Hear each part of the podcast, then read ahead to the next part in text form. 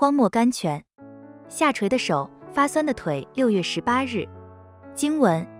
所以你们要把下垂的手、发酸的腿挺起来，也要为自己的脚把道路修直了，使瘸子不致歪脚，反的痊愈。圣经希伯来书十二章十二、十三节。这是神激励我们的话，叫我们挺起信心的手和祷告的腿来。我们的信心时常会疲惫、衰弱、疏懈，我们的祷告时常会失了能力和功效。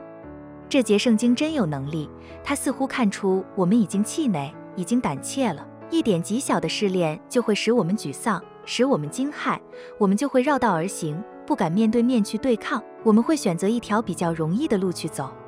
也许今天你身体上有一点疾病，神原预备亲自医治你的，可是你却去找些人的救助。试用些人的方法，结果并未好些。我们时常会用很多的方法去逃避试炼。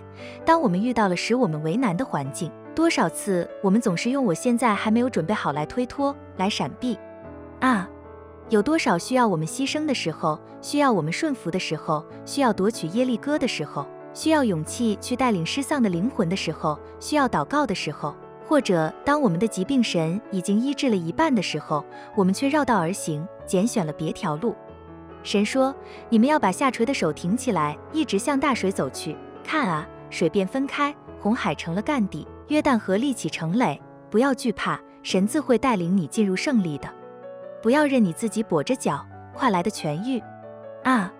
让你的信心坚强起来，一直向前走去。不要遗留一座耶利哥不被攻破。”不要留一点破口人撒，但向你夸口。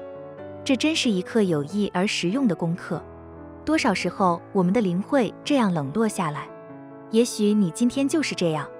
信宣 A. B. Simpson，不要去注意那些使你气馁的事情。无论你的道路是崎岖是平坦，总当像一只轮船一样，不管雨天晴天，依然向前行驶。因为你的责任只在装载货物，按时进港。贝伯考克 （Melt B. D. Babcock）